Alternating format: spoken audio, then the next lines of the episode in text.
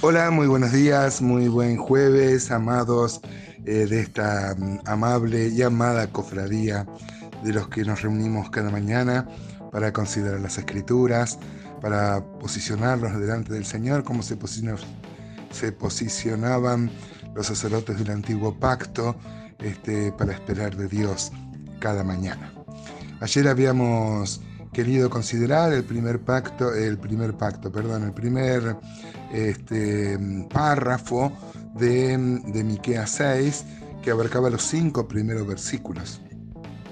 Pero el versículo 5 me parece que ameritaba, como dije ahí en la introducción, una consideración especial porque entre la misericordia que Dios le está mostrando y las pruebas de la misericordia que Dios le está mostrando a su pueblo en esta especie de pleito a la que lo convocó con testigos, diciéndoles al pueblo en qué he fallado yo, como atribuyéndose él, por qué no me siguen, por qué no corresponden a este amor tan grande. Entre las pruebas también está el caso de Balaam, de cómo Dios protege a su pueblo de hombres tan corruptos como Balaam. Saben que Balaam era un profeta y los profetas en el antiguo pacto tenían la capacidad con su hablar, si el, si el profeta bendecía a un pueblo, ese pueblo era bendecido por Dios.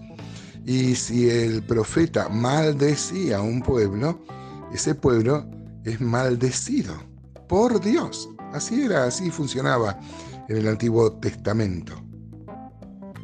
Bueno, conforme a esa premisa, entonces, Balak que era rey de Moab, eh, dice la Biblia, para eso tenemos que volver a números entre los capítulos 22 al 25, aunque hasta el 31 hay referencias a Balán. Usted recordará la historia, ¿no?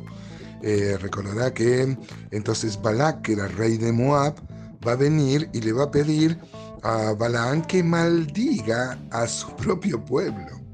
Y para eso dice la Biblia que van a traer los obsequios de la adivinación, o sea, le van a ofrecer dinero, regalos, honra. La palabra honra ahí tiene que ver con lucro económico. Este, fíjese qué locura le van a pedir al profeta de Israel que maldiga a Israel. Entonces, una propuesta que tendría que haber sido desechada desde el vamos, desde el comienzo. Sin embargo, encontramos un corazón muy corrupto de Balaán, qué bárbaro que siendo profeta, ¿no? Menos mal que acá Dios lo pone como ejemplo de cómo Dios preservó al pueblo, en definitiva, de las garras de este desgraciado que era Balaán. Balaán va a asumir un discurso, va a decir, no, no, yo solo puedo hablar lo que Dios me diga, que, que ustedes duerman esta noche y yo le voy a preguntar a Dios. Eh, léalo ustedes, yo no quisiera usar muchos minutos en esto, pero mm, es apasionante ver cómo le dice, ustedes duermen, yo le voy a consultar a Dios. Dios le pregunta quiénes son esos hombres, y dice, son de Moab y me piden que maldiga al pueblo. Y, entonces Dios le dice, no, ¿cómo maldecir al pueblo? El pueblo es bendito. Este, entonces viene y dice, no, Dios no me deja. Y dice la Biblia que aumentaron, em, eh, trajeron otros ancianos de Moab más, más honorables, o sea que traían más dinero, más dones, más riquezas, y él vuelve a consultar.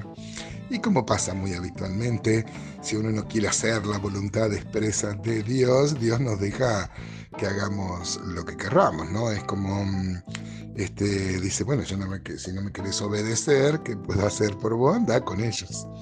Y usted recuerda del suceso de la burra, ¿no? La, eh, la burra de Banal lo va a tirar. La burra tenía más conciencia de la locura que iban a hacer.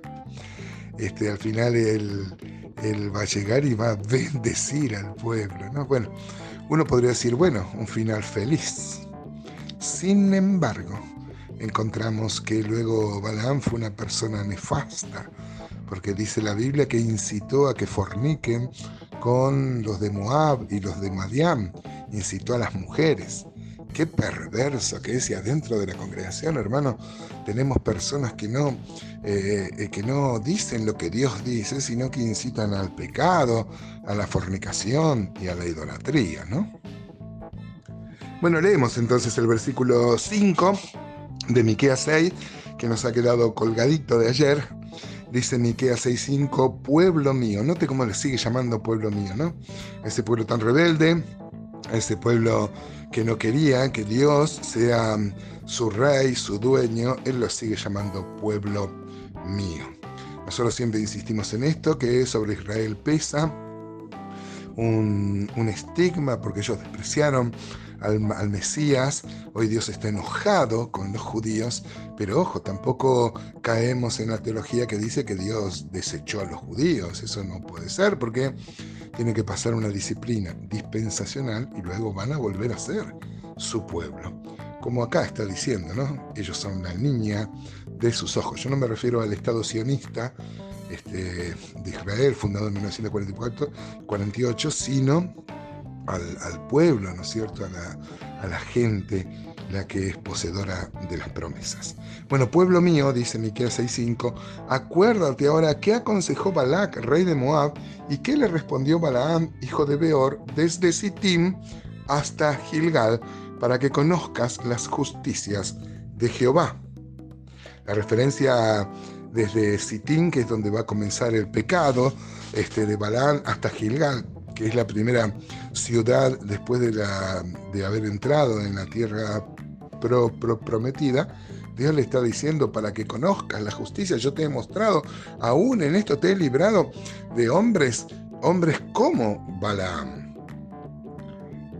Sería muy, usaríamos mucho tiempo para leer todo números 22, números 24, números 25 y números 31 para ver esta apasionante historia. Yo confío en que la conozcan.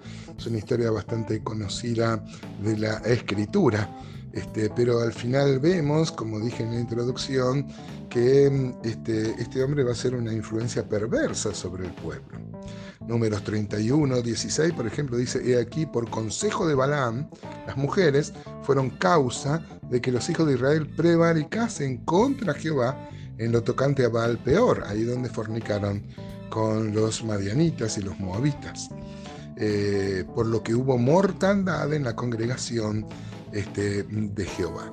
Ahora, no se acaba acá la enseñanza de Balaam, hermanos, porque en el Nuevo Testamento aparecen también Balaam, por ejemplo, mm, cuando Dios le habla a la ciudad de Pérgamo, a la iglesia que estaba en Pérgamo, dice Apocalipsis 2.14, pero tengo unas pocas cosas contra ti. A ver qué cosas. Que tienes ahí a los que retienen la doctrina de Balaam, que enseñaba a Balac a poner tropiezo a los hijos de Israel, a comer de cosas sacrificadas a los ídolos y a cometer fornicación. Y si vemos Judas, por ejemplo, el último libro mm, antes de Apocalipsis, eh, habla de personas nefastas que había en la iglesia. Dice Judas 3, por ejemplo, amados, por gran solicitud que tenía de escribir acerca de nuestra común salvación, me ha sido necesario escribir exhortándoos que contendáis ardientemente por la fe que ha sido una vez dada a los santos, porque algunos hombres han entrado encubiertamente los que desde antes habían sido destinados para esta condenación, hombres impíos que convierten en libertinaje la gracia de nuestro Dios y niegan a Dios, el único soberano, y a nuestro Señor Jesucristo. Mire cómo describía seres perversos que había dentro de la iglesia. El versículo 10 dice que estos blasfeman de cosas que no conocen y en las cosas que por naturaleza conocen se corrompen como animales irracionales. Y dice, hay de ellos porque han seguido el camino de Caín y se lanzaron por lucro en el error de Balaam y perecieron en la contradicción de Coré. Miren, hermano, la aplicación es muy simple esta mañana. Dios nos libre de ser como Balaam. ¿Cómo puede ser que un profeta, un hombre usado por Dios, un hombre que tenía un poder dado por Dios para ser instrumento suyo, eh, sea alguien tan perverso, que no solo tenía el lucro en su corazón, sino que además hizo pecar al pueblo? Qué peligroso es el dinero, ¿no? Dios nos bendiga y que podamos vivir en santidad aún en estos detalles.